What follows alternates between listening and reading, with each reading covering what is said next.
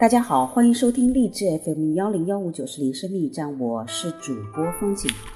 我们今天继续播 Gary 萨夫曼博士所著的《爱的五种语言》，心灵之约夫妻领袖三六五，二月十五号，知性的亲密。我的心听到你说来与我交谈，那时我的心对你说：耶和华啊，我来了。诗篇。我们当中大多数人步入婚姻，并不是因为想要找个人来帮我们做饭、洗碗、保养汽车，还有生孩子。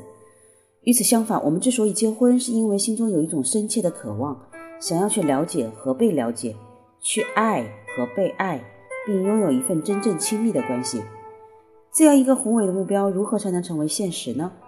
亲密关系五个重要组成部分会对我们有很大的帮助。在接下来的几天里，我们将逐一探讨。首先是知性的亲密，生命中有很大一部分属于心灵的世界。在一整天里，我们在面对生活时会产生成百上千的各种想法，同时我们也有一些愿望，是我们想要体验或获得的事物。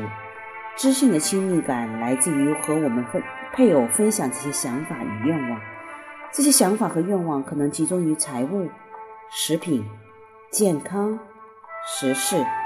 音乐或教会，无论这些想法和愿望本身是否重要，他们透露在我们的脑海中占据了一整天的一些东西。诗篇二十七点八描述了一种可以来增进我们与上帝之间亲密关系的方法。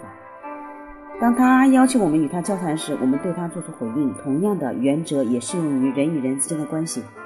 在婚姻中，我们可以从了解配偶的一些内心想、思想活动中得到乐趣。